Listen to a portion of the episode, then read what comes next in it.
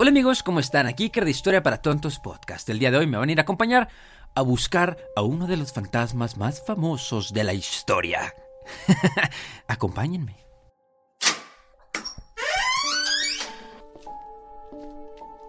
El día de hoy nos encontramos en el castillo de Balcomy, que era una fortaleza abandonada que entre sus muros de piedra esconde una muy triste historia. Se cuenta que en el año de 1615, hace 400 años, un viejo general muy adinerado y poderoso se mudó al castillo y decidió contratar a un pequeño niño para que estuviese a su servicio. Y este carnal en sus tiempos libres le gustaba y se divertía mucho tocando la flauta por los pasillos. Un día de invierno el general se cansó de la flauta del chamaco y lo agarró por el cuello y lo encerró en el calabozo de la torre. Pues dicen las leyendas que el general se olvidó por completo del muchacho, al que encontraron siete días después muerto de hambre. Ah, pobrecito carnal. Pero dicen los guardias que de vez en cuando, cuando hacen ronda por el castillo y entra una pizca de viento, se puede escuchar al niño tocando alegremente su flauta.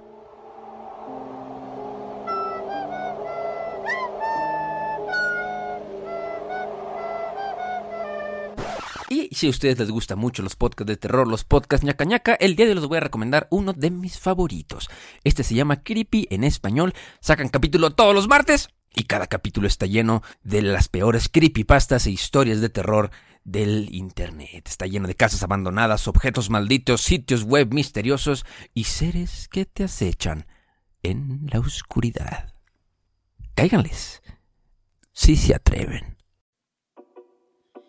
Este programa está patrocinado por todos ustedes. Así que si quieren apoyar el podcast de Historia para Tontos, los invitamos a entrar a patreon.com diagonal Historia para Tontos y suscríbanse para que Iker y yo podamos comprar mejor equipo y, como no, echarnos unas chelitas a su salud. Y ahora sí tendrán contenido totalmente exclusivo, Pinky Promise. Nos vemos. Bienvenidos a Historia para Tontos, el podcast número uno de historia de México y el mundo, en donde pensamos que, si no te gusta la historia, es porque no te gusta el chismecito. Acompáñenos a mí y a Iker en esta aventura en el que trataremos temas históricos de actualidad y cultura de una manera divertida y fácil que hasta tú lo vas a poder entender. Y recuerda que no hay historia si no hay una. ¡Güey! Vámonos, comencemos.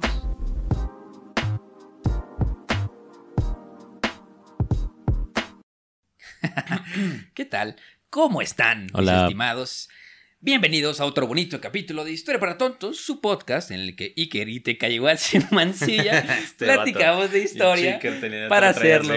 ya lo tenía, uff, preparadísimo. Platicamos de historia para hacerlo Un poco Muy más interesante. sencillo. ¿Cómo están? Fácil. ¿Cómo están? Como siempre me presento, soy Iker y el día de hoy les voy a presentar de nuevo, ¿no? Al destapado de TikTok. Ya tápese, señor. Ya tápese, señora. ¿Cómo estás, amigo? ¿Cómo estás, Teca? Muy bien, muy bien. Un poco Qué bueno. cansado, no te voy a negar. Siempre dices lo mismo. Siempre estamos cansados aquí. Siempre estamos cansados. Ay, Pero ya. trabajo un chingo, güey. Ah, uy, sí. Yo tengo que manejar hasta mi casa de Ah. regreso, cabrón. O sea, no, Chicker se la vive bien cómodo, güey. O sea, Iker viene Trabajando pijama, desde las 7 de la mañana y... pues, Pero, pues, pero pues te pagan en dólares, carnal. ya estoy hasta así también me regresaba a trabajar. No, bien, güey, muy tranquilo. Pues ya acá mucha gente ya vio mi carita. Si no han visto mi carita y la quieren ver porque son una gente morbosa, por favor, váyanse a TikTok. Sí, o a caray, Instagram. vayan a ver la guapura del mapita de TikTok. Sí, claro. Sí, caray, qué, emo- qué emocionante aparte. Si se lo encuentran en la calle, denle un beso de mi parte. Por favor. Pero Un beso más- tronado. Un beso tronadito. Un de beso lengua, tronado de parte de Iker. Claro que sí. Sí, sí, yo les doy permiso. Aquí enfrente de Teca yo les firmo. Excelente. Eh, ya cuando Teca los denuncie por acoso, yo, yo los saco. ¿Sí? De tú, la tú vas a pagar así. Yo saco el rescate. Perfecto. Ya, ya, Excelente. ya quedamos aquí. Ya. Que si me ven en la calle me besan. Exacto. Pues bienvenidos, mis estimados eh, podescuchas, mis estimados tontos. El día de hoy les vamos a platicar de una cosa bastante, bastante interesante. Seguramente todos ustedes conocerán la época del Renacimiento, ¿no? El, el, renaci- el renací qué? El renacimiento y seguramente qué? cuando dije renacimiento, ustedes automáticamente como que lo, lo emparejaron con el arte, ¿no? Con Leonardo da Vinci. Ah, o sea, no el renacimiento de Jesús. Ah, no, esa es resurrección. Perdón. Ya déjame hacer mi pedo, ¿no? Bueno, lo habrán relacionado con el arte, con, con Botticelli, con Leonardo da Vinci, con Miguel Ángel, con Rafael. con Rafael, con cualquier tortuga ninja, lo- lo- lo habrán relacionado. Y pues esto no hubiera sido posible sin los Patreons del día de hoy. La neta. Exactamente. Los Patreons del día de hoy, de los que les vamos a contar, no son nuestros hermosos Patreons eh, que nos apoyan todos los Ujú. días. Únanse al Patreon, por favor. Sí, sí, eh, porque muchas gracias a los Patreons, pues nosotros preguntamos de qué tema les gustaría que habláramos. Y los Patreons nos pidieron mil y un temas como siempre, pero uno que nos llamó la atención, que fueron los Medici, ¿no? Hoy, exacto, vamos a platicar no de los Patreons que nos aman a nosotros, sino los Patreons que amaban al arte. Al ¿no? arte. En el siglo XIV. Totalmente. No, ¿Sí? sí. Sí, del siglo XIV, siglo XV principalmente. Exactamente. Entonces, el día de hoy les vamos a platicar un poquito sobre quiénes eran la familia Medici, ¿no? la Pues, famosa Medici. Que eh, por cierto, si ustedes quieren también elegir el siguiente programa o les gustaría opinar de qué hablar, por favor, sigan el ejemplo de los Medici sigan el ejemplo de los Medici y y patrocinen a un artista. únanse al Patreon. Está barato, van a tener contenido exclusivo y no solo eso, sino que van a poder. El pre-show de hoy estuvo bien sabroso. El pre-show de hoy estuvo muy bueno, la neta estuvo nasty, estuvo, Estuvo bastante nasty, nasty. fantástico. Así que por favor únense al Patreon para que podamos comprarnos mejores micrófonos y también porque queremos irnos a Europa a grabar, no sé por qué, pero a Florencia. a Florencia. A, a a enseñarles como- ustedes de primera mano. Así, así como estudiante de historia del arte, de irse así como de chin su madre, vámonos a Florencia. Mochilazo, Venecia, mochilazo patronero. A Roma, ajá, exacto. de Medici nos vamos. Así. Uy, sí, qué rico. Sí. Bueno, pues Únanse al Patreon. Pero bueno, en, en el mundo moderno, en el mundo que vivimos ahorita, ¿no? Pocas mercancías valen más que el arte, Y pues si el nombre del artista es el indicado, las obras llegan a valer sumas que te dejan pendejo. O sea, te dejan muy mal. O sea, hay, hay, hay, hay obras que valen en este momento, pues, son invaluables más bien, que no tienen un valor de lo tanto que valen. Y pues muchas de estas obras que, que tenemos el día de hoy, eh, pues si ustedes quieren eh, comprender como esta extraña relación entre el arte y el dinero, pues nos tenemos que remontar a hace se- 600 años, donde vivían nuestros bonitos Medici, ¿no? En el Renacimiento pues hubo como una más o menos como una colisión que este que unía como las fuerzas del mercado y las obras maestras. ¿no? Y pues el arte más bello del mundo, a mi parecer, se creó al servicio de una familia que era rica y despiadada, que es de los que vamos a hablar el día de hoy, de los Medici. Medici. ¿no? No, y aparte, o sea, también hay que saber que justamente la. O sea, ta- también hace 600 años nada más únicamente los ricos podían hacer arte. ¿no? Porque pues la gente pobre estaba O la iglesia. O la ¿no? iglesia. Porque era arte sacro nada más, porque Ay, la pero, iglesia pues la iglesia eran los ricos, güey. Es lo mismo. Exactamente. Es exactamente lo mismo. es y- la misma Porque gata, pues, pero la, raza que no era rica, que no era noble o que no era eclesiástica, pues estaba muy concentrada en vivir, en comer, ¿no? En comer y no morir en de comer y no asma, morir. ¿no? Exacto. Según Sí, ellos. ni de un piquete de mosquito, de malaria, ¿no? Entonces, este, lo que es muy interesante es esto, ¿no? Como esta familia obviamente tenía el cash, se volvió la, una de las familias más influyentes de... Sí, sí, de sí. Italia y, pues con su dinero transformaron a Florencia en, Sí, claro. a mi parecer, una de, la- de- No, una de las ciudades más bonitas a- del mundo. Aparte, lo más cagado es que estos vatos también se jactan de haber eh, incitado la creación del piano y de la ópera. O sea, dicen que gracias a su dinero, ellos financiaron la creación del piano porque, ¿cómo se llama? ¿El clavecín? Sí, sí era el clavecín, ¿no? El, Ajá, el antecesor del piano. Ajá. Ajá, el clavecín, pues como que no les gustaba y fue como necesitamos algo que suene más bonito. Y ya alguien dijo como, pues, pues yo les puedo crear algo bien verga, pero necesito cash, ¿no? Entonces ya gracias al cash Medici se creó el piano. Y pues que ya existían las obras de teatro, pero fue como de, "Mm, ¿y si es una obra de teatro cantada? Ajá. Ah, ojo ahí. Exacto. ¿no? Y también ya también le dieron el, el enfoque de que el arte eh, le agarraron gusto al arte, ¿no? Le agarraron ahorita, mucho- ahorita no, pero les- es que les también vamos a se- platicar por qué empezaron a hacer arte. No, no es de a gratis que Sí, empezaron a no, hacer arte. se ¿no? dieron Ahorita cuenta que a- el arte era símbolo también de poder. Y, y les perdonaban sus pecados y donaban arte. Sí. ¿no? Y podían tener poderes en el clero si donaban arte. Entonces sí, empezaron. A, a usar el arte como medio de, de buscar De moneda, influencias, ¿no? ajá. Como, la moneda, justo como, lo comenté ahorita. Pero bueno. Entonces Pero vamos bueno. a hablarles de los Medici. ¿no? Exactamente. Ya después Entonces- les hablaremos de los Borgia, les hablaremos Justo, de los. justo, porque eh, así, así como los Medici eran un poco corruptos, ¿no? No tan corruptos como los Borgia, pero... Ujú. También este, vamos a hablar de los Sforza, de los Ferrera, de los Gozanza, o sea, de los Gozanga, Shao, Gozanga. Sí, sí, sí. Sí, o sea, todas estas de familias. los italianas. Salinas. De ¿no? la- Cómpranos Salinas. Compra- Patrocínanos, Electra. Patrocínanos Salinas, pliego, viva Banco Bitcoin. Yeah. bueno, este. Bueno, ¿qué estaba pasando en el momento que los Medici entran en la pintura, no? Bueno, cuando lo- los Medici empiezan, o sea, primero vamos a empezar primero vamos a empezar por el principio. Por el principio, como por nos favor, gusta aquí. Como nos gusta. Los Medici son de la región de Florencia. Exacto. ¿no? En ese momento Florencia era una pequeña ciudad. Sí, no existía Italia como tal. No existía Italia como tal, sino que eh, Italia, después de la caída del Imperio Romano, se dividió en muchísimos ducados, muchísimos De reinos. señoríos, principados, señoríos, estados principados, papales, ¿no? Estados papales, estados pontificios. Entonces, eh, justamente todos estos eh, estados, pues obviamente se independizaron Ajá. y estaban en constante guerra, ¿no? o sea, siempre, siempre. estaba por la búsqueda de, del control. Por eso vemos que en, en este contexto, por ejemplo, Venecia se volvió la potencia mundial naval, ¿no? Sí, o sea, sí. en este momento no había ningún este, ejército Sí. naval, que pudiera vencer a Venecia porque ellos controlaron el mercado del Mediterráneo. Ok, sí, ¿no? sí, sí. El único que pudo hacerles frente fue Berberín Barbarroja, pero después hablaremos sí, de eso. Entonces había como muchos estados eh, que estaban adquiriendo fuerza y que se estaban comiendo estados más pequeños, ¿no? Y uno de estos estados que logró como independizarse, pues fue Florencia, ¿no? Florencia pues se, se convirtió en una república en mil, a partir de 1993 Ok. gracias a las ordenanzas de justicia. Y las ordenanzas de justicia pues ayudaban, ¿no? A poder este, dividir a estos estados.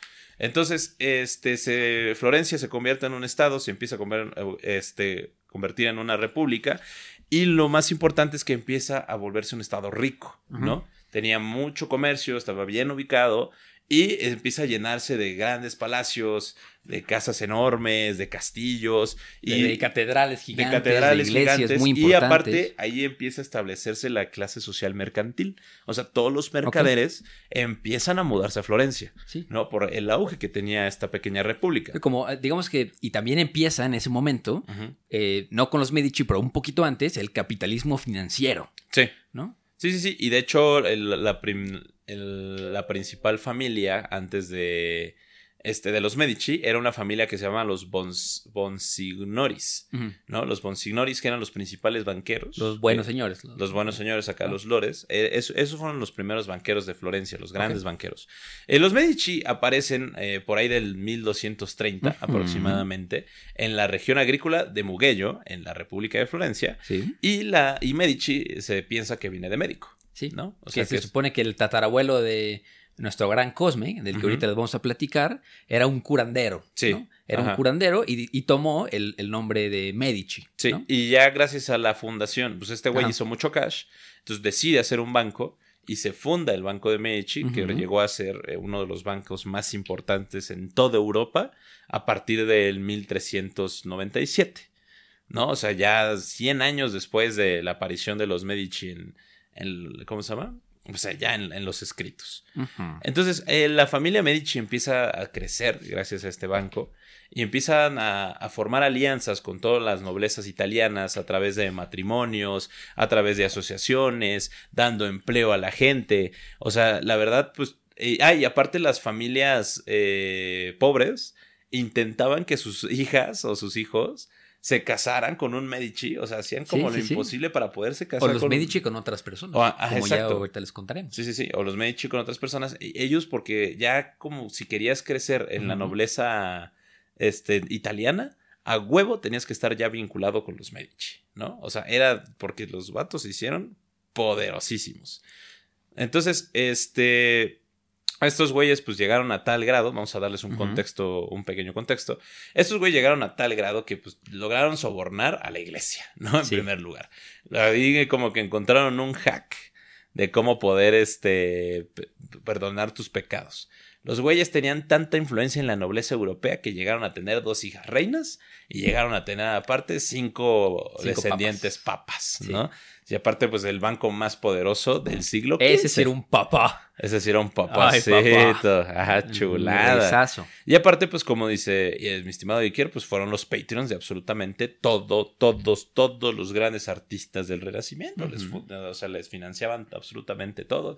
Los protegían porque también, a pesar de que eran gente pues muy capitalista y que únicamente se concentraban en, en El seguir dinero y el poder. en el, en el dinero, en el Muy poder. realistas políticos. Fueron, ajá, fueron, eh, ellos aplicaban la Realpolitik Ujú. ellos también se preocupaban mucho por el avance científico. O sea, y entonces también impulsaron pues a muchos científicos, impulsaron a, a muchos artistas, a, a todos los renacentistas fueron pues patrocinados por los Medici y pues gracias a ellos pues tenemos básicamente. Tenemos el- lo- las mejores Todo. piezas de arte que, que existen hasta hoy en día. Pero, ¿por qué crees tú que estaban tan interesados en el arte?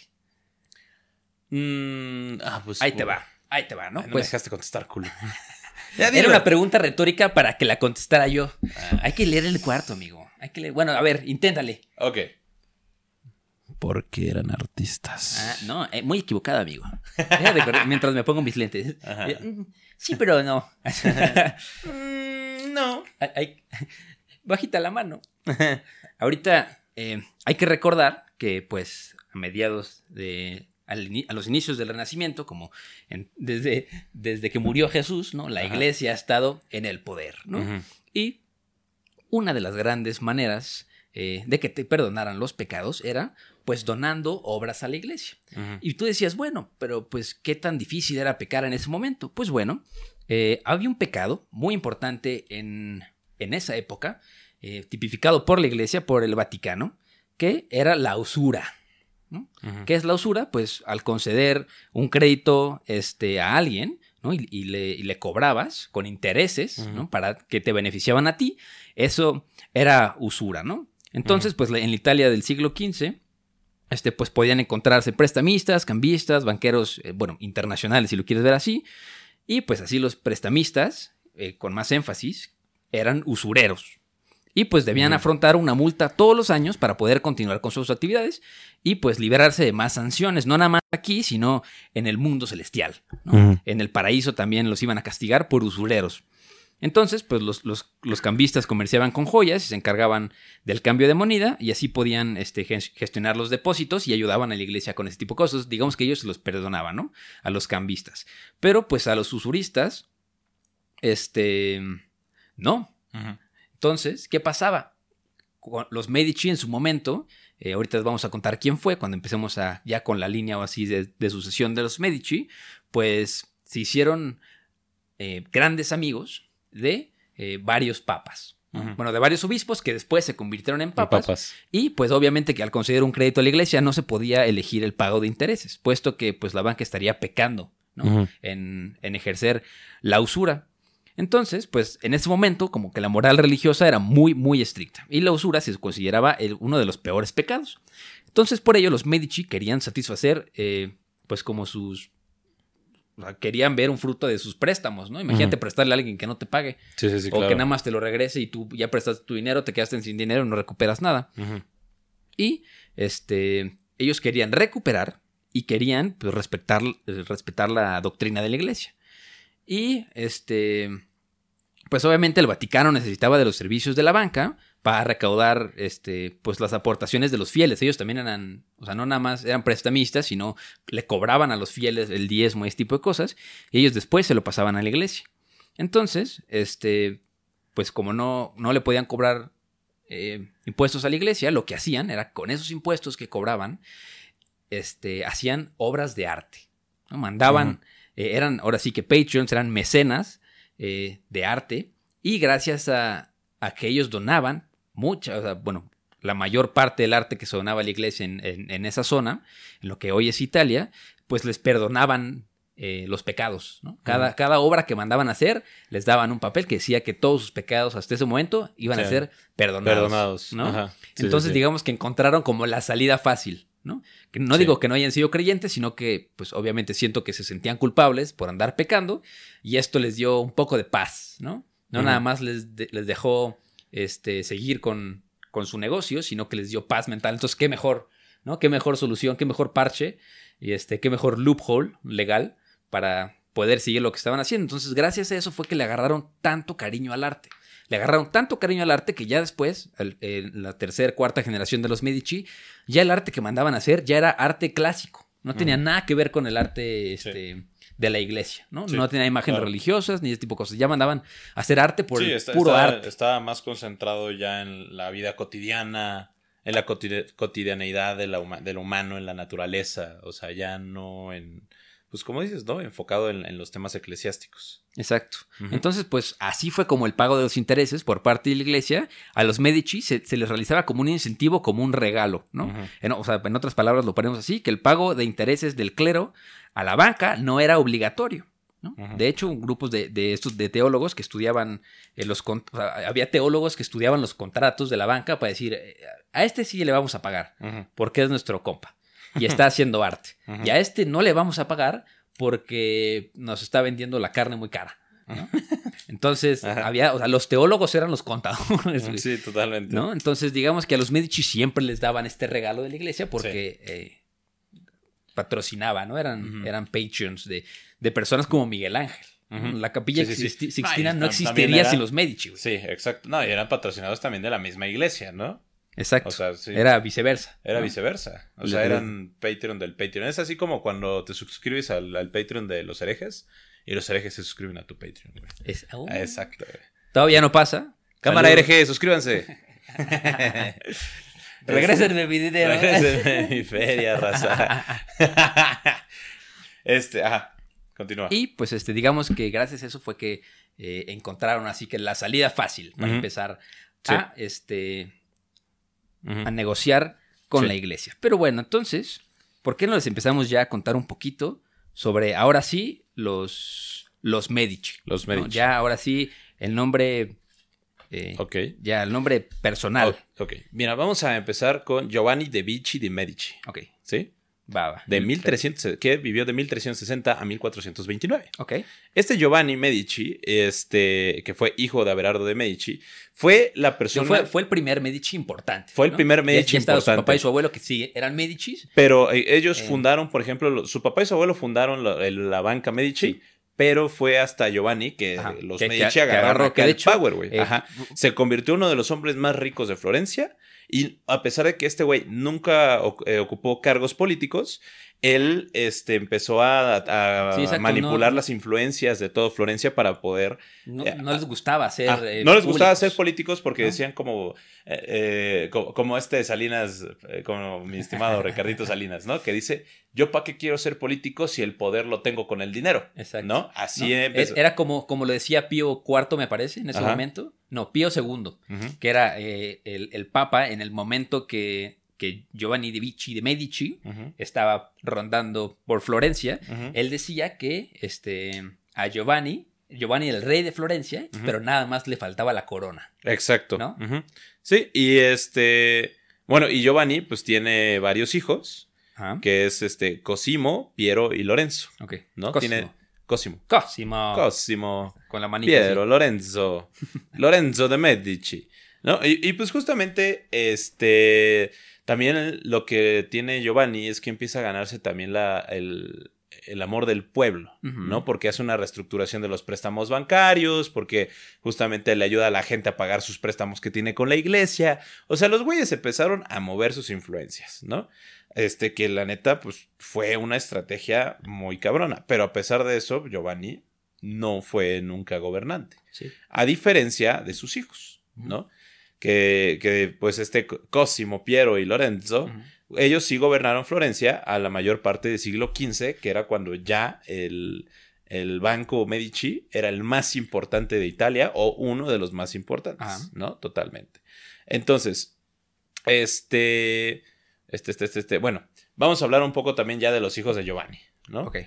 Sí, güey, igual antes, Ajá. nada más para que se imaginen lo, lo que hacían los Medici cuando empezaron, eh, pues la, la banca del Renacimiento se hacía en público. No era como que ibas a un lugar a pedir un préstamo. Si tú estaban todas las personas, todos los banqueros, todos los prestamistas estaban en, en, en la plaza central y pues estaban gritando de que, hey, te presto 50 florines y me los pagas en Navidad. Y otro, no, yo te presto 30, ¿no? Y te presto Ujú. 40, ¿no? Entonces digamos que era como el mercado Sí. de valores casi casi, ¿no? A ver quién te prestaba más, a ver quién te daba la mejor oferta. Y pues como ellos estaban patrocinados, ellos podían darse el lujo de dar las mejores, Sí, ¿no? Entonces digamos que mejores agarraron ofertas. el mercado eh, durísimo de Florencia Sí, sí, sí. y, y empezó este Giovanni, este, que era el, el pater, ¿no? Decían sí. Giovanni Ah, pater. No, y aparte de algo que se me pasó es que su hijo Cosme el Viejo. Es- Porque hay es varios Cosmes, ¿no? El, o sea, el Cosme el papá, eh, le, dice- le decían Cosme el viejo. Cosme el Viejo, su hijo Cosme el Y Viejo Lorenzo el fue, Viejo, ¿no? fue este denominado como el Pater Patriae, Ajá. que es el padre del país, o sea, Ah, el padre sí, de sí, sí. Florencia, que hagan de cuenta que es como la, el, el jefe de Estado no reconocido de Florencia. Exacto. ¿No? Así que, ¿qué sería? No sé, como un Canelo. como un Checo Pérez, Como güey, que todo el mundo lo quiere. Como Chayán, ¿no? De Como. Chayán. Ándale, es Como el como- Chayán de las era, mamás. Se volvió el Chayán de, de. Florencia, güey. Era el papá de todos. Literal, güey. Literal, güey, Literal sí. era el Chayán de y ya, Florencia. este Cosme es el que tiene a. a- es- me equivoqué, perdón. Cosme es el que tiene a los, sus tres hijos: Ajá. Cosimo, Piero y Lorenzo. Sí. ¿No? Cosme el viejo, a Cosimo, Piero y Lorenzo, que ellos ya fueron. Este... De hecho, a todos ellos eh, se le dicen el viejo. Ajá. Porque todos tuvieron hijos con sus mismos nombres, que ya son Ujú. Cosme el joven o Lorenzo el joven o cosas así. Sí, ¿no? sí, sí.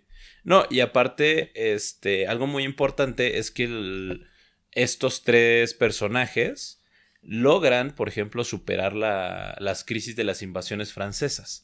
Porque el- lo que fue el Imperio Sacro-Romano tenía ojitos en, en ese entonces, el Imperio Sacro-Romano, que estaba en parte de Francia, en parte de, este, ¿cómo se llama?, de, de Alemania. O sea, em- los dos invadieron Italia. ¿No? Porque los estados italianos estaban agarrando mucho poder y fue como de vaya, vaya, esto no pueden hacer, preferimos que sean nuestros vasallos. Y pues estos, estos Medici fueron los que lograron superar como estas grandes crisis. ¿no? Ok. Entonces, vamos a hablar primero de Piero de Medici, Ok. ¿no? Piero de Medici eh, nace en 1416 y muere en 1419. Es hijo de Cosimo y solo estuvo en el poder cinco años. Ok. ¿Por qué estuvo cinco años? Bueno, eh, Piero le tenía un apodo que era Piero el Cacho, Ok. debido a que ese güey sufría de gota. Ok. Tenía gota en El las pie- le, le decían Piedro el Gotoso. Piedra el Gotoso. Bueno, Ajá. o sea, la traducción de hoy en día sería el Piedro, el el Gotoso. Gotoso. Acuérdense que la gota es la enfermedad de los ricos, así le dicen. Sí. ¿Por qué? Porque en ese momento comer carnes, eh, pues, lo que hoy conocemos como carnes frías, ¿no? La carne era muy cara. La gente Sí. comía más verduras y la carne era muy cara. Entonces, ya saben qué pasa. Chavos, atención, si comen mucha carne y mucha proteína, son propensos a que les dé gota. Sí. Entonces, pues, si te da gota, significa que comiste mucha proteína. O es más fácil, pero en ese momento nada más le daba gota A las personas que podían comer Era carne. como lo. ¿Cómo se llama? El- la hemofilia también, Ándale. que también era la Sí. enfermedad de los ricos. Sí, sí, sí. Sí, bueno. Entonces, eh, Piero, pues realmente no pudo gobernar mucho tiempo porque pues, el güey no se podía mover, básicamente. Sí, pues sí, dicen que duele mucho tener. Ajá, no, no se podía mover, estuvo, los cinco años de gobierno estuvo en cama y esto disminuyó muchísimo el poder de influencia de, de, los Medici en Florencia, ¿no? Entonces empezaron a, a llenar de enemigos porque ya este, familias como fueron los eh, Gi- Giuliano, Ajá. Giuliano, Los Giuliano. Giuliano, Ajá. perdóname, no hablo francés. Los Giuliano, este, se empezaron a, a también como que a carcomer, o sea, dijeron como yo quiero el mismo poder que tienen ahorita Sí, los sí. Medici, ¿no? Igual también estaban peleando con los Albazzi. Con los Albazzi. Entonces, pues cuando muere Piero, sube su hijo Lorenzo de Medici, que también es nombrado Lorenzo el Magnífico, Sí. que fue el, el Medici de hasta ese momento, ¿no? Sí, o sea, era, era un príncipe. Era un príncipe, cabrón. Así nada más, pinche diamante Sí, negro se queda Sí, corto, güey. Así. Sí, pinche Carlomagno, güey. Haz de cuenta que era el Carlomagno, güey. Lorenzo de Medici. ¿no? Este, este era su título, tópate esto. Lorenzo el Magnífico, príncipe renacentista, protector de escritores, sabios y artistas, impulsor de las primeras imprentas italianas y organizador de fiestas. Yo quiero ser ese güey. Sí, Yo quiero ser ese güey. A huevo. pues este, pues este güey, Lorenzo de Medici, como lo acaba de decir Ajá. este Iker, pues eh, se puso a gobernar. O sea, ese güey fue como de vamos a gobernar, vamos a impulsar el arte. Sí, desde la sombra siempre. Desde la sombra siempre. No, pero oye, aquí ya era gobernante, güey. Bueno, sí, sí. Fue gobernante, pero lo que pasó con Lorenzo es que ese güey descuidó la banca. Ok. O sea, se concentró Lo más en el daba- gobierno lo y en que el les daba poder. la Ajá, lana. exacto. Se concentró más en el poder que en lo que les daba el poder, ¿no? Sí. O sea, entonces, pues obviamente hubo una crisis, este, una crisis económica dentro de los Medici, porque Lorenzo se aseguró que todos sus hijos tuvieran carreras políticas o carreras eclesiásticas. Sí. Esto fue lo que generó mucho descontento y mucho recelo en otras familias italianas. Este. Ah, y aparte, pues este güey tiene muchos hijos y estos y sus hijos son eh, allegados de los siguientes papas o inclusive su medio hermano se convierte en papa posteriormente. Sí, mira, chécate este dato, güey. El, el Lorenzo de Medici, el Magnífico, eh, se alía con el Papa Sixto IV. ¿no? ¿A qué te suena Sixto? ¿Qué crees que mandó a hacer el Papa Sixto? La capilla Esa Sixtina. lleva, lleva su nombre. Carajo. Entonces fue, fue, fue como el, como la, el, ¿cómo se llama? La colaboración entre los dos, ¿no? Entre los Medicis y el Papa Sixto IV crearon la capilla Sixtina entre los dos, No, yo también lo hubiera pagado. Sin pedos. Sin pedos, ¿no? Pues ahorita hay que hacer una. Una aquí en el techo. La capilla Seventina. la- bueno, pues Lorenzo, eh, a- a- eh, como se hizo de muchos enemigos políticos y eclesiásticos, pues sufre un golpe, lo intentan asesinar en la llamada conspiración de Pasi Sí. en 1478. Este, y, y este, bla, bla, bla, bla. Ah, sí. Y, eh, pues este güey empieza a tener una crisis ya política, ¿no? Porque se da cuenta que ya su familia está en verdadera, en verdadero peligro, ¿no? Sí, igual se trató de aliar con Carlos VIII de Francia y no, o sea, no fue suficiente, ¿no? Para reclamar, este, Sí, sí, para sí. volver a tener el poder que tenía en ese momento, ¿no? Sí. No, y aparte, este, eh, eh, bueno, eh, justamente los Pasi y los, Albi- los Albiati, que fueron sus principales enemigos, también empiezan a mover los hilos para poder tener vínculos con lo que fue, por ejemplo, el arzobispo de Pisa, el Sí. Papa Sixto IV. O sea, como que, como era, era como, como, como la bolsa de valores. Le, apos- le apostabas un obispo, Ajá. ¿no? A ver si se vuelve papa. Sí, sí, y si me, se vuelve papa, pues ya ganó mi favor. No, y entonces...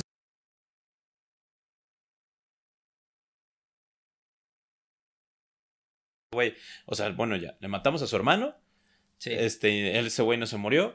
Sí, Entonces, eso sí fue medio, medio sucio, pero por lo general era como más conflicto de negocios, no era Sí. tanto de poder. Entonces, no era tanto de ir y matar como las guerras de las rosas, ¿no? Que se iban y se mataban. Aquí era de que, bueno, te exilio y haces tu negocio en otro lado, nada más no me estés molestando a mí. Sí, claro. Entonces, eh, lo que pasa con Lorenzo es que pues, el güey ya se ve en peligro, ya ve que sus negocios también están en peligro y empieza a buscar pues esta protección papal, ¿no? Porque dice como de, es como de ayúdame raza. ¿Y qué pasa? Pues la, la iglesia se empieza a reunir y los empiezan a acusar acá de, de crímenes, ¿no? De crímenes contra la iglesia, empiezan a este, decir que ellos este, utilizaron la iglesia para asesinar gente, que pues, Y sí, pero... o sea, sí. Creo que también que hacían cosas acá malvadas, sí. ¿no? Con. Pues, qué raro, así estilo Borgia, ¿no? Así como que hacían cosas raras dentro Sí, de, la ya- iglesia. Ya vi que hiciste una fiesta, ¿eh? Una te paso. Ajá, más. exacto, así Ah, como de-. Ah, ahorita les cuento, ahorita les cuento la... Sí, sí, sí. Entonces, este, pues justamente lo que eh, Lorenzo empieza a mover los hilos, por ejemplo, adopta el- un hijo ilegítimo de su hermano que se llamaba Gil- Gilio de Medici, que posteriormente se convertiría en el Papa Clemente VII. Ok. ¿No? Sí, sí. Y, y, pues, o sea, imagínate a tal grado, ¿no? O sea, fue como de, bueno, este, tú eres ilegítimo, pero espérate porque tú vas a ser Sí. papa. Pero ¿qué es lo que hace? Pues Lorenzo decide salir de Florencia. Algunos Que, dicen que- que, que según yo es, le dicen el Papa Negro. el Papa Negro. ¿no? Porque eh, él, o sea, creo que uno de los Medici, eh, que era, estaba en el clero. ¿no? Que era, un- eh, ¿cómo se llama? El, el papá de este hombre. Eh, el, Piero. Piero. Ajá, ¿no? Piero. Que según yo, pre- Piero era parte del clero, ¿no? Muy alto. Y pues obviamente tenían esclavos en, en los conventos y en, en la casa del señor. Entonces, eh, según, según la leyenda, según las malas lenguas, eh, o sea, no, no es un hijo legítimo, como dijiste tú, porque lo tuvo con una esclava negra. Entonces él tenía como, como features, ¿no? Como Ajá, esas, sí, sí, sí, este, el negroides. fa- facciones eh, este, pues, como ajá, af- de af- africanas. africanas. Sí. Y este era como light skin. ¿no? Ok, ok. Entonces, él cuando llega a ser papa se dice que fue el Papa el Negro. papa negro. Ok, sí. Entonces, cuando Lorenzo decide salir de Florencia, pues muere. Ajá. no, no- no logra salir de Florencia, muere. Y es su hijo, eh, Piero II, el que sube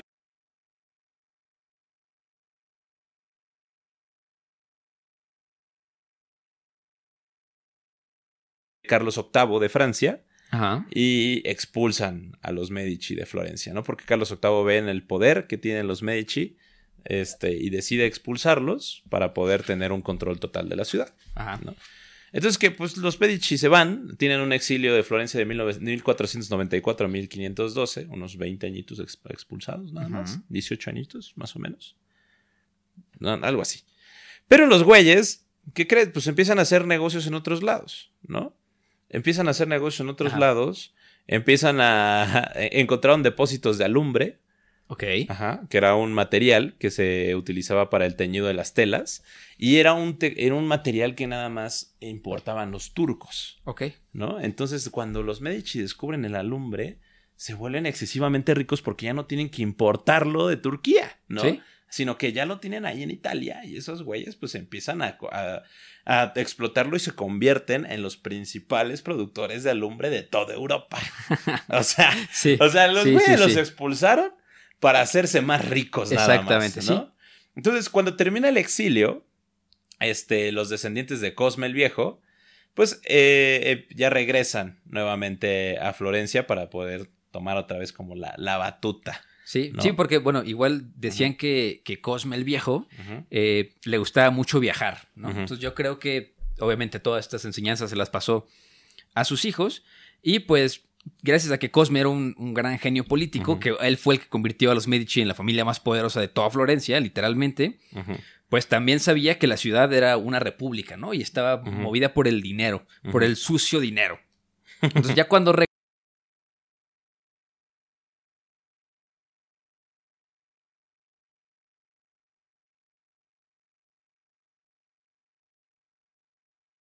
¿no? Entonces, pues tenían que borrar como la mancha de la usura, pues en la reputación de, de la familia, de los Medici. Entonces, este, pues en la década de los de 1430, pues ya cuando regresan y eran muy amigos del Papa, pues el Papa les promete, le promete a, a los Medici la, la- la redención, sí, pues financiaban la construcción del monasterio de San Marco, que ahorita van y es una cosa impresionante, pues gracias a los Medici lo tenemos ahorita, ¿no? Entonces, pues, esta oportunidad, En 1530, ¿no? 1430. 1430. Ah, ok. Ajá. Esto creo que Ok. fue, creo que Cosme, ¿no? Porque también, o sea, los, Ah, los- Cosme el Viejo, el que lo hizo. Los Sí, sí, sí. exiliaron tantas veces, güey. Sí, que sí, Cosme tuvieron Viejo es el que lo su hizo. reputación Sí, claro, mil claro. veces, ¿no? Entonces, pues literal, esto fue casi casi una oportunidad que les cayó del cielo, ¿no? Para, pues, lavar montones de dinero sucio. Y este, pues era habitual en ese momento, obviamente, que los, que los extremadamente ricos donaran una quepillita, unos frescos, pero pues estos cabrones dijeron, no, no, no, no, aquí se dona en grande. En grande. Aquí también donamos hasta historia para tontos. Entonces, pues digamos que se convirtieron en los Patreons más grandes de- del mundo, pero también este, en, en la Catedral de San Marcos, eh, ahí construyó una celda, ¿no? Eh, en la celda, digamos que era porque él también lo, lo metieron a la cárcel por un tiempo antes de que lo. ¿no? Entonces, en la celda lo hice así como de, como de manera de decir, mira, yo en una celda más o menos así estuve aprisionado, ¿no? Pero, pues, una vez que terminaron la capilla de San Marcos, dentro de la celda, llevó al Papa y hizo que el Papa eh, mandara tallar sobre la entrada de la celda una inscripción que oficializaba eh, la naturaleza del intercambio que tuvo lugar.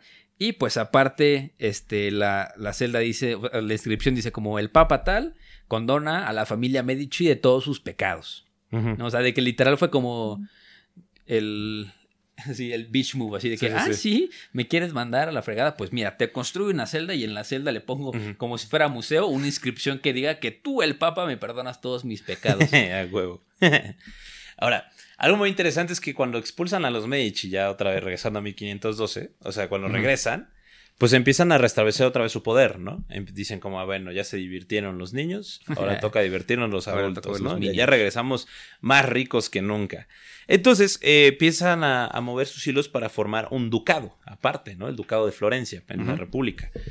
La verdad, no estoy muy seguro cuál es la diferencia entre una república y un ducado, pero ellos fundan el primer ducado de Florencia. Ellos, eh, ellos se autodenominan. Pero una república, la, o sea, bueno, en teoría la base detrás de una república es la democracia y pues un ducado lo rige el duque, entonces no hay democracia. Ok, ¿no? ellos fundan el primer ducado de Florencia. ¿no? Por sus huevos, literalmente. Le Fue como de, mis huevos y me así como de, ya Simón". vimos que no estamos gobernando nosotros, o sea, nosotros no somos el, el- no sé, el presidente de la, de la República de Florencia, entonces vamos a hacer un ducado donde nosotros gobernemos. Sí. No, fundan el ducado Medici. Imagínate, güey, es, es así como pinche Isaac Newton, como de, ah, verga, ¿cómo explico esta fórmula? Ah, pues la invento. Me la voy a inventar.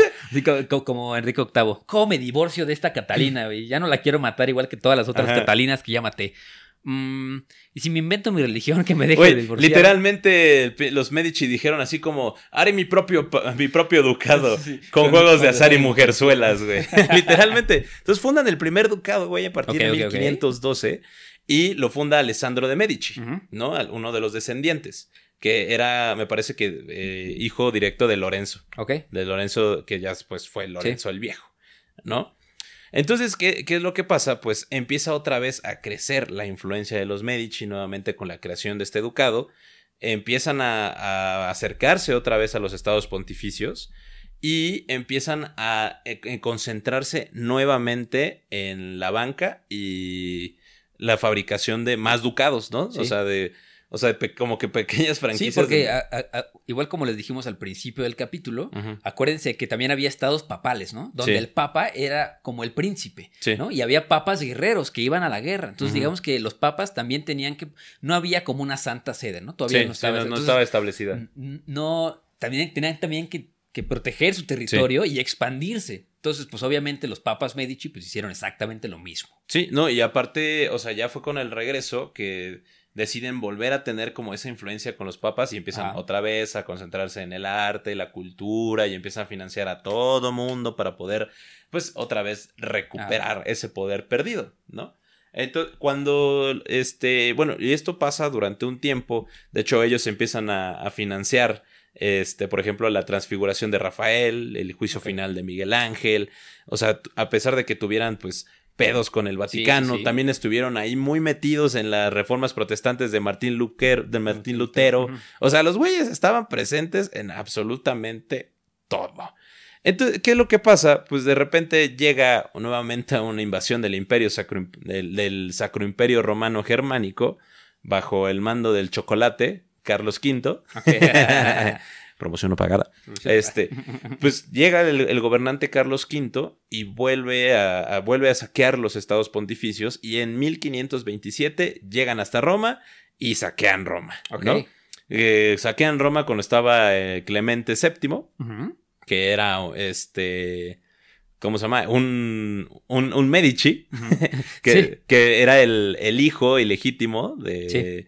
de, de- ¿cómo se llama? De- del hermano de Lorenzo. Entonces Clemente VII le toca la invasión del Sacro Imperio Romano Germánico a los estados pontificios, a los estados italianos, saquean Roma y expulsan nuevamente a los Medici de- del poder total de Florencia y de Roma. ¿no? Y de todas las, eh, de todas estas grandes ciudades. Y aquí es cuando crecen otras familias banqueras, que eran los eh, Sva- Svia- Salviati, Ujú. Altoviti, Altoviti, ajá, y Strozzi. ¿no? Que ellos tenían como, pues, negocios con el Sacro Imperio Romano Germánico. Entonces, este Carlos V quita a los Medici y pone estos güeyes, ¿no? Totalmente. Y pues le dice al Papa así como, mira, no te puedo asesinar, pero tienes que cumplir lo que yo te pida. ¿no? Ok. tienes que acatar todo lo que yo diga. Entonces, este, pues ya fue que eh, en mil- en mil- no es hasta 1530 que los Medici logran aliarse al, al- a Carlos V, o sea, logran ya poder unirse, asegurando el compromiso de Carlos V con Margaret de Austria, Ok. ¿no? Que era, entonces, este, no, perdón. El Papa Clemente VII logra asegurar al, una- un matrimonio con la hija de Carlos V, que era Margaret de Austria, con el sobrino ilegítimo del Papa Clemente VII, Ok. ¿no? Que era Alessandro de Medici.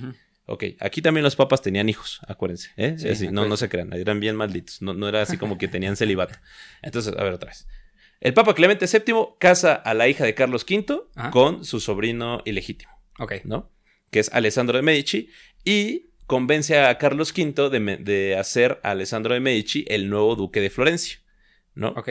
Y gracias a eso, todos los monarcas de Florencia fueron Medici durante los siguientes dos siglos, ¿no? 200 años de gobernanza Medici, güey, gracias a que el Papa Clemente. VII, el, el Sí. Papa Negro, logró, güey, casar a, a su hijo ilegítimo con el- la hija de Carlos V. Imagínate, tú eres un güey Sí. Que, que, tu papá no te reconoce como tu hijo. O sea, tienes unos daddy issues cabroncísimos. Sí. Vives en qué piensa, qué pinche parte de Italia como, perdida, como fuiste hijo de, de, una, de una esclava, Ajá. tuviste una infancia de la verdad. y de la nada te dicen, bienvenido, hijo, ahora eres papa.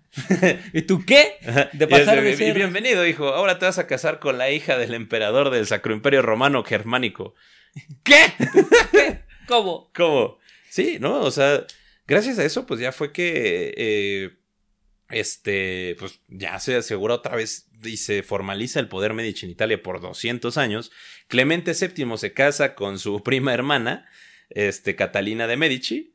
Sí. Sí. Sí, ajá, sí, sí. sí. Ya pues luego se preguntan que por qué tenían este, hemofilia y por qué estaban feos. Sí. Y este.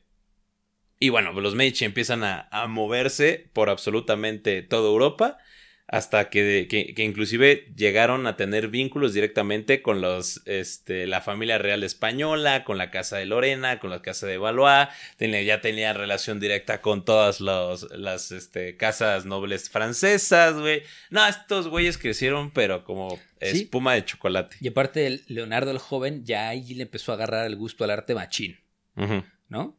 Sí. Ahí ya empezaron, o sea, gracias a ese carnal tenemos obras, primero como el David, ¿no? Mm. O sea, no se me ocurre otra más importante que el David, pero por ejemplo, La Piedad, uh -huh. las tumbas de los Medici, Moisés, eh, la creación de Adán, o sea, icónicos estos hombres, uh -huh. ¿eh? O sea, icónicos, la Capilla Sixtina, sí, sí, sí. el hombre del Vitruvio, o sea, uh -huh. y eso nada más. Ay, cabrón. ¿Escuchas eso? Son los aliens. Hay como una pequeña. ¿Cómo se llama? Los, los, aliens diciéndonos, sí, no, ya, güey. Ya, güey, dejen de decir mamadas. Ya, no le tiren. o sea, así no fue como pasó. Mate, eso nunca pasó. bueno, este, de aquí nos vamos a saltar, si quieres, okay. a, al siglo XVII. Ahora, ¿no? Porque ya en el siglo XVII, pues Florencia se establece como uno de los estados italianos más poderosos, uh -huh. a la par ya que tenía los vínculos con, este, ¿cómo se llama? Con el Sacro Imperio Romano Germánico este que ya que a pesar de que era una capital muy pequeña, o sea, como a diferencia de Milán, Venecia, Palermo, Nápoles y Roma, ya era de las más poderosas, uh -huh. ¿no? Por los vínculos que tenían políticos. Y es hasta ya el, el siglo XVII cuando vuelve a subir otro, otro Papa Medici, okay. que fue el Papa León XI. Ok. ¿No? Sí, sí, sí. sí. Fue, sube este, el Papa León XI y, pero muere el, el mismo mes. Sí, duró veintitantos días, ¿no? Sí, duró como 25 días. Ajá. Y sube eh, su sucesor, que no era Medici, pero Ajá. estaba a favor a de los Medici, Medici, que fue el Papa, pa Papa Pablo V. Ok. ¿No? Y, y justamente, pues, eh, lo que hace, pues, Papa, el Pablo V es otra vez establecer el favor papal en los Medici. Y los Medici empiezan a moverse ya en las políticas europeas, ¿no? Uh -huh. Por ejemplo, este, en Francia, María de Medici actuaba como el regente de los ya de la nobleza francesa, ¿no? Uh -huh. Por ejemplo, de Luis eh, XIII. Él, lo que empiezan a, a, moverse dentro de la familia de los Habsburgo, ¿no? Empiezan sí. a, ten, a, tener vínculos ya con la familia de los Habsburgo. Este fue Cosme II, eh, un Cosme el joven. Cosme el joven, ajá. Eh, Cosme es joven, el Cosme II, ajá. se casa con María Magdalena de Austria, ¿no? Y tiene ocho hijos: Margarita de Medici, Fernandito II de Medici y Ana de Medici, okay. ¿no?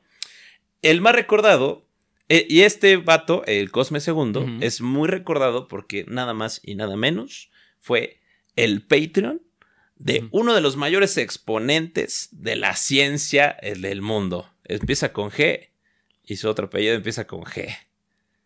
A ver. Es así como Galileo Galilei. Este güey. O sea, y termina con Alileo Galilei. Se empieza con G y termina con Alileo Galilei. Justamente, Cosme II fue el güey que financió sí. a Galileo Galilei. Le dijo, te creo. Sí. Tú dices que. ¿Qué, qué es lo que dijo? Que el, el, mundo no era el centro del, universo. Ajá, que, el, que, la que el que sol la... no giraba alrededor de la Tierra. Ajá, que el sol no giraba... giraba alrededor del Exacto. Sol. Y fue como, está bien, güey. Te creo, porque yo también soy religioso, pero no sí, soy. No soy idiota. Ajá, exacto. ¿no? Como que tiene mucho sentido lo que me dices. Y fue uno de los principales defensores ah. de Galileo Galilei, ¿no? Pero se muere 16 años después de okay. tuberculosis. Chale. Chale. F. F en el chat. Entonces, aquí es cuando ya también este, empiezan, o sea, ya, ya los Medici, güey, eran la pinche crema innata de los O sea, de Sí, los, los europeos, güey. ¿No? O sea, empiezan a, a- a seguir fundando pequeños ducados, continúan, este, ¿cómo se llama? Eh, continúan eh, creciendo todo su, su poder de influencia y, e inclusive, pues ya, los- o sea, los papas ya estaban, como siempre, pero aquí ya mucho peor, en sus bolsillos, ¿no? Exacto. Totalmente. Luego, ¿qué pasa? Este... eh, también ya empiezan a participar en las guerras. O sea, ya, por ejemplo, participan en las guerras de Castro, que fue cuando, bueno, pelea el Papa Urbano VII contra sus enemigos. O sea, no, está- están muy cabrones. Y este, y también continuaron con esta defensa de las artes. O sea, eso se me hace muy interesante. Sí. O sea, que a pesar de, de que tenían la influencia o que eran papas, literalmente, la defensa de las artes y de la Sí, ciencia sí, sí. era así como de, me respetas estos cabrones, ¿no? Y tú, amigo, esto es el renacimiento, ¿no? De que quemar libros, no, aquí no hacemos eso. ¿no? ¿A qué parro? Entonces, bueno, aquí pasan un chingo de cosas que nada más, o sea, lo que es el, el resto de- del siglo. XVI, literalmente nada más pasan como participar en guerras, casarnos con nuestras primas y asegurar el papado y el reino de Florencia, ¿no? Y, patrocinar arte por todos y lados. patrocinar arte por todos lados. ¿no? Entonces aquí nos saltamos ya hasta el siglo, XVII el Ujú. siglo XVIII, hasta que Cosme III se casa con Margarita Luisa de Orleans, que era la nieta de Enrique IV de Francia, ¿no? Exacto. y María de Medici.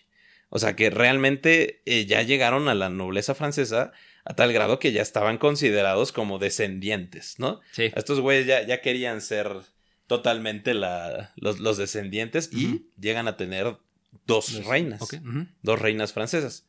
¿Tienes los nombres de las reinas? Las Catalinas. A las Catalinas, ¿no? Las Catalinas de Medici, que pues también fue como un escandalazo, ¿no? Que cómo puede ser que unos No, italianos... Catalina de Medici y María de Medici. Y María de Medici. Ok. No, y que, que fue un escandalazo porque fue como, ¿cómo es posible que los italianos estén gobernando Francia? Sí. ¿No? O sea, y para la y luego María Inglaterra. Y luego, ajá, exacto. Dice, ¿cómo, ¿Cómo era posible que los italianos y los franceses y los ingleses estuvieran gobernando. Francia? Y era algo totalmente. Así nunca antes visto. Ajá, o sea, sí, no, nunca antes visto. Y, por ejemplo, este, y aquí continuaron con su- sus relaciones directas aparte con el Sacro Imperio Romano Germánico, que pues que seguía manteniendo batallas con los estados italianos que no estaban alineados, por ejemplo, eh, que es Viena, como les comenté, pues Viena era una de las potencias navales y la, la potencia este, comercial. Y, eh, por ejemplo, participaron en las guerras con Viena, nuevamente este, estaban participando en las guerras con Austria. O sea, ya los Medici se volvieron totalmente los... los mis- Sí, mis- El Iron Man de los Avengers. el Iron Man de las Avengers, ¿no? Estos güeyes ya donaban un montón de dinero. O sea, y esto fue lo que también causó su caída. ¿No? Porque los Medici donaban ya tanto dinero, tanto para las guerras. O sea, te- tenían la obligación de financiar re- reinos, ¿no? El Sí. reino de Francia. Tenían la obligación de defender eh, Florencia, Sí. el, el ducado de, de Florencia. Tenían la obligación de financiar las guerras del Sacro Imperio Romano Germánico. Sí. Porque como casaron a sus hijos con absolutamente todos, Y, la- y la- las guerras de los papas. y, las, y aparte las guerras de los papas, ¿no?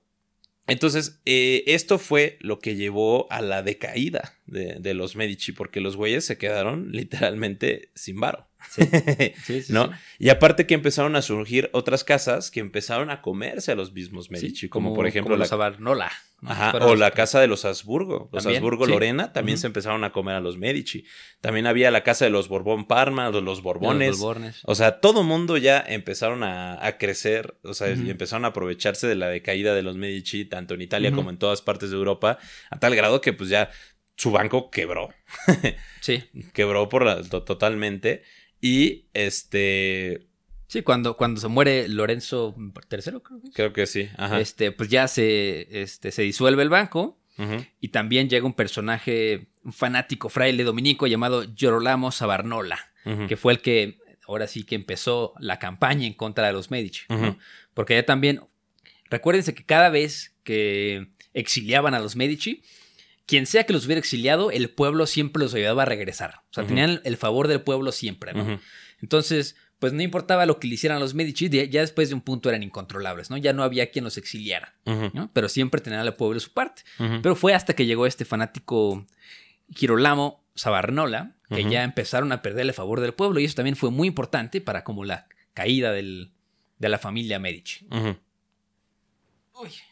Aguas. ¿Escuchaste la espalda? Sí, güey. Órale.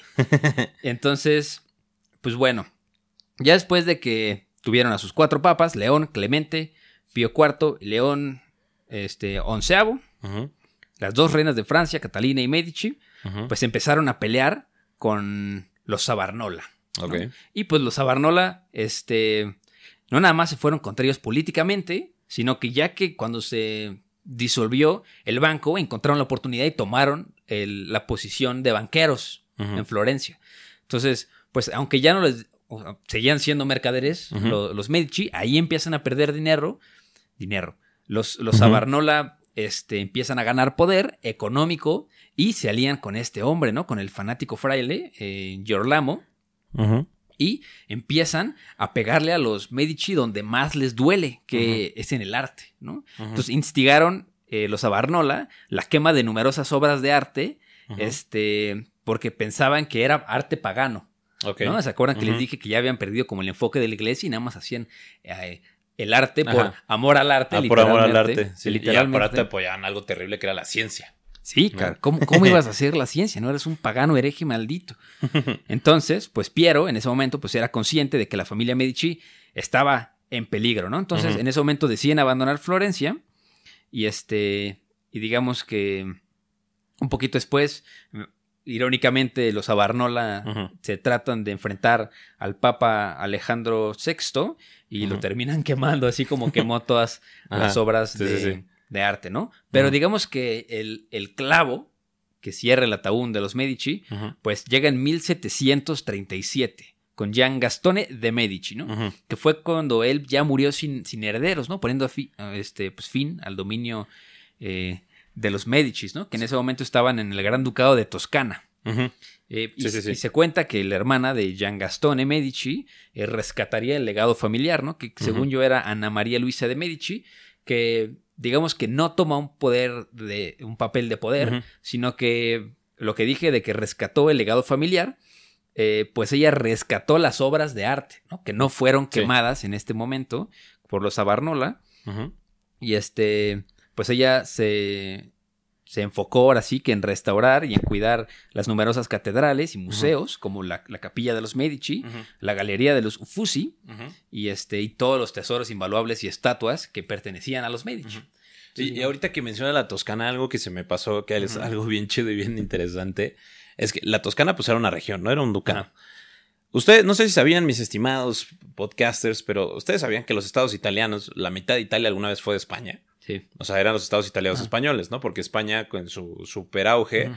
o sea, conquistó lo que es los Países Bajos, Sicilia, y todo y la mitad de los estados del centro de España, excepto Roma, excepto Florencia, pero sí parte de la Toscana y los Medici se metieron en pedos enormes con la, con el reino español, porque cuando llegan a Italia le dice el, el reino español, güey, únete a España, ¿no? Sí. Únete a España, güey, somos chidos, somos compas, ya conquistamos la mitad de los estados. Abramos latino. Abra- exacto, somos primos de, de lengua, pero los Medici estaban aliados con el Sacro Imperio Romano Germánico, ¿no? Entonces, eso fue algo muy como trascendental también porque les cortaron muchas, Sí. muchas relaciones dentro de, de la, de la Italia española. Ahora, cuando muere este, ¿cómo se llama? ¿Ya? ya- Eh, ¿qué? Ahorita les digo. Bueno, ese güey, el último, Gian Gastone. Gian Gastone, Gia Gastone, Ah. ajá, Gia Gastone muere sin una descendencia directa. Juan Gastón, güey. Para los compas, güey. Para los compas Juan Gastón. Muere que sin descendiente directa, pero no significa que dejen de existir los Medici, porque Exacto. de hecho actualmente creo que existen todavía como cuatro casas de nobles italianos Medici. Exacto. Que si no los mató Mussolini, pues ahí Están de... A lo mejor es de los Medici. de- Ah. Ahorita les contamos la historia. Sí, bueno. Este- Ándale. Entonces, pues bueno. O sea, como verán, este es así un mero chisme de gente famosa del pasado, ¿no? De raza que se casaba con sus primos para mantener El poder. el ¿no? poder, ¿no? Así bien regios, bien norteños. O sea, raza que pues utilizó literalmente el banco para poder comprar los favores políticos y eclesiásticos, ¿no? Que en ese momento pues tenía una, Sí. una gran... Es, son el equivalente del güey ahorita que mama varo, que es amigo de todos los actores y actrices, y Ah. pintores y escultores, Ajá. y de todos los artistas más Sí, sí, famosos sí. del mundo, pero nada más está ahí porque él les mete lana y los patrocina. Exacto. ¿no? Y, Sí, sí, sí, sí. y se es la mera nata de, de todo. Sí, sí, sí. No, así eran los Medici totalmente, ¿no? Y aparte, pues para durar 200 años, como duques, como reinos. Como Carlos Slim, güey. como ajá, sí. no O sea, mames, si, Picasso hubiera existido ahorita, yo creo que Carlos Slim hubiera, lo hubiera patrocinado. Ándale, güey, ajá. Pero Carlos Slim tiene museos, güey. Sí, tiene museo, le mama el arte. Ay, la babaron el Soumaya, eh. Carlos Slim, si Pero es gratis, güey. ¿Por qué crees, güey? No, no, no lo sabes, amigo. Ah, bueno, está. No, es que es una persona que les interesa mucho en que el, el Mira, con que, me, mexicano con que tenga- me deje entrar a ver los pingüinos en su acuario, Ah, carajo. yo ya no pregunto nada. Pero eso no es gratis, ¿no? Pues que me deje, güey, por eso. si tiene otra hija para casarme con ella, como, como este güey, ¿cómo se llama? El, el estoy fuera. Yo estoy fuera. Ajá. Pero bueno, saludos a mi estimado Carlitos Slim. Este. eh. Ah, sí. Bueno, pues estos güeyes estaban muy pesados, la neta. O sea, el árbol genealógico nada más de los Medici es excesivamente enorme. Si Sí. nos pusiéramos a hablar de cada Medici que existió y de qué es lo que Sí, hizo. hay, hay una entrada de Wikipedia, nada Ajá. más del árbol genealógico. Sí, nada más del árbol genealógico y son como 100 nombres.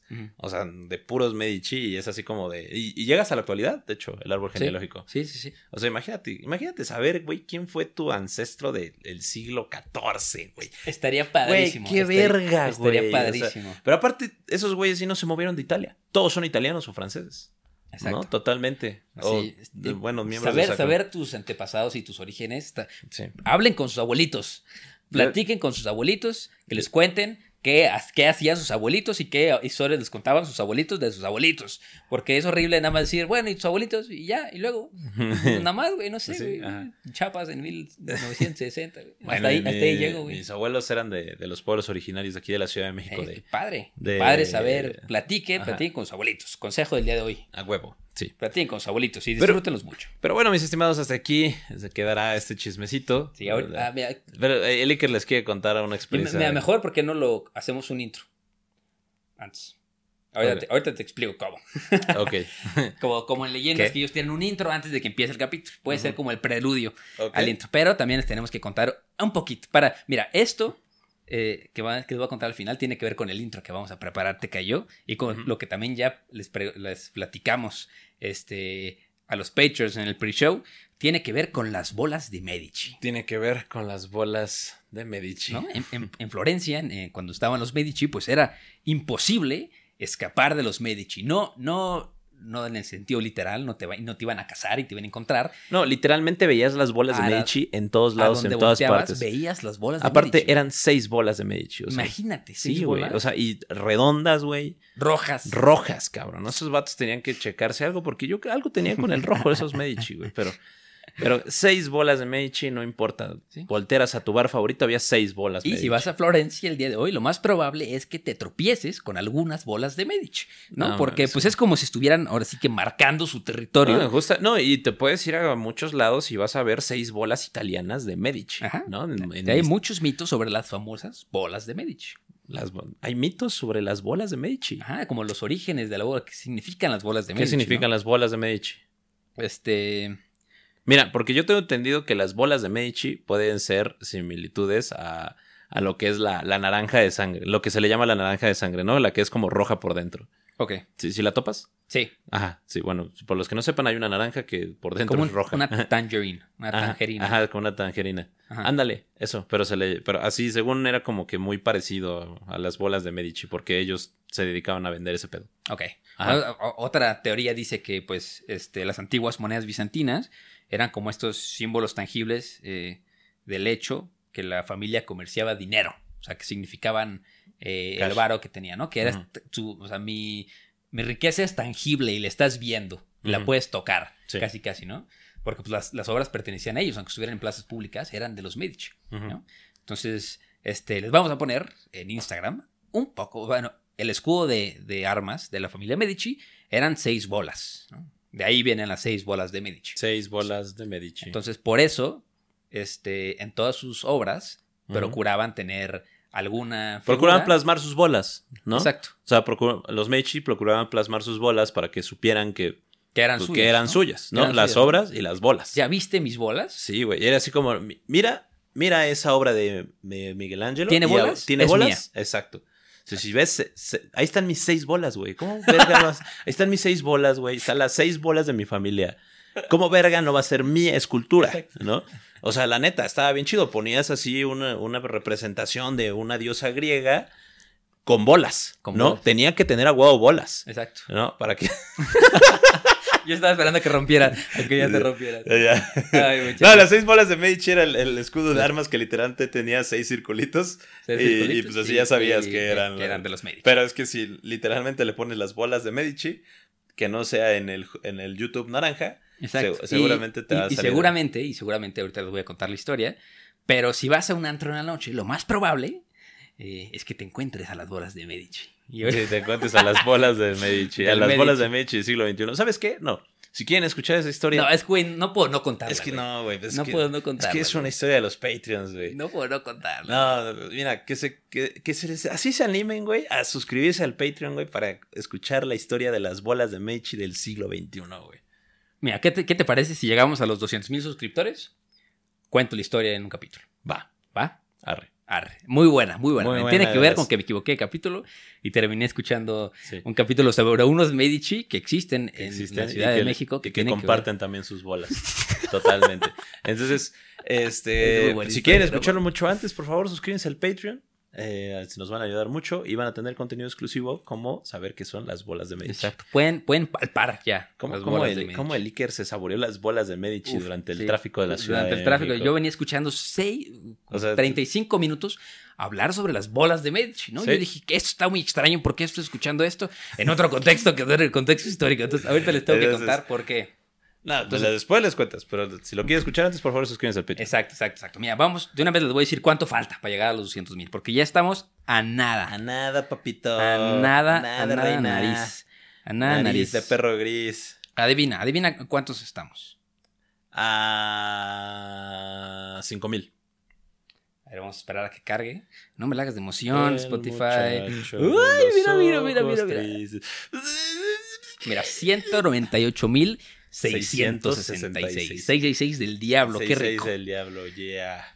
Ya, ya, la 198. muñeca fea. Estamos, No, amigos, estamos a, a bien poquito, a Bueno, todos 1400. ustedes- pero bueno, ustedes casi 200 mil seguidores en solo Spotify. Solo si no están escuchando de Spotify, si no están escuchando de Apple Music, digo de Apple Podcast, de Amazon Music, de Deezer. De iHeartRadio, muchísimas También, gracias a todos ustedes. También un, saludazo. cuentan, es, es que Spotify nos da las métricas más sencillas, pero bueno, Exacto. por eso las mencionamos, pero estamos muy emocionados y muy agradecidos con todos ustedes. Iker va a rifar su OnlyFans cuando lleguemos a los 200, Vamos a rifar. Eso también lo tenemos que Sí, decir. el Vamos Only- a rifar. el OnlyFans. el OnlyFans de Iker y las bolas Un de libro, Medici. habíamos quedado. Una noche con un las libro bolas de de, historia. Medici. Un libro de historia por nuestra página de Face. Sí, Un libro de historia por nuestra página de Insta. Y un libro de historia por Historia para Tontos. Ok, tres. Tres libros de historia. Tres libros de historia. Arre. Hasta donde sea que te encuentres. Ok, tú pagas el envío. no. que lo paguen eh, Los con el dinero de los comerciales. Lo pague, que lo paguen los comerciales. Que lo paguen los comerciales. Que, Perfecto. que lo paguen los Sí, comerciales. Vamos a, a rifar, bueno, mira, Tres libros. tres libros. Si son, mira, si son mexicanos les vamos a dar un... ¿Se pueden rifar membresías de Patreon? No. Creo que sí, también. Hay que investigar. Hay Sí. que- si- si ¿Sabes qué? No, ya investigamos, Vamos, a hacer esto. Ok. ¿Por qué no? Eh, si son de México, les, Ajá. da- les damos un libro. Y si son extranjeros, les damos free access a los Patre- al Patreon. Órale, ¿Va? va. Va, porque va a estar muy. O sea, quién sabe si llegue, güey. O sea, ahorita hay bloqueo económico en Argentina, güey. ¿Qué tal si lo hagan en Argentina? Nos van a mandar a la verga. Entonces, eh, yo digo, güey, que si ustedes no residen en México. Ya, o ya en- tenemos como en 7 Estados 8 horas de contenido en el, en el Patreon. Entonces, No, sí, o sea, si no residen, Ajá. si no residen en, si no residen en México en Estados Unidos, Ajá. les damos un acceso gratis por Ajá. todo un año al Patreon. Tlaxcala no cuenta, güey. Ok. Tampoco Colima. Nayarit tampoco. Ay, no. y si también son de Paraguay. No, no es cierto. Este, no. este- Todo México y Estados todo- Unidos cuenta. Todo México y Estados Unidos les mandamos su librito. Eh, lo que es fuera de México y Estados Unidos, les damos unos accesos gratis al Patreon por un año. Órale, Órale. me late. Va. Me late para que puedan leer todo eso. Ujú. Y ya, a Para que mejor- puedan escoger los temas que ustedes quieran. Y, y pues ya. Y los Patreons también. Bueno, ¿qué tal te parece? ¿Por qué no también rifamos un libro para los Patreons?